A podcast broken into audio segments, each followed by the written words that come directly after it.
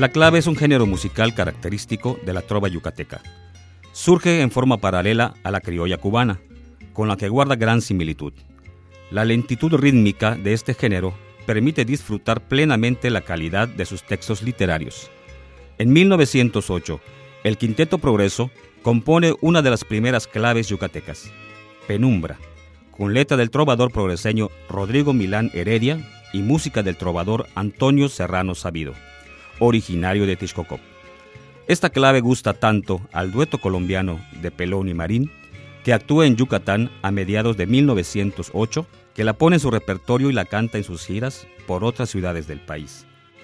Guti Cárdenas la conoce en uno de sus frecuentes viajes a Progreso y en 1928 la graba en la Columbia de Nueva York, con su cuarteto con el nombre de La Noche Llegó. Es probable que este tema influyera en él para que varias de sus canciones las compusiera como claves. Tal es el caso de Rayito de Sol, en 1924, con letra de Hermilo Padrón López, Peregrino de Amor, 1925, con Bernardo Ponce Cantón. Flor, en 1926, con Juan Antonio Pérez Bonalde y Diego Córdoba, así como otras más. Pepe Domínguez es otro gran impulsor de este género, así como Ricardo Palmerín.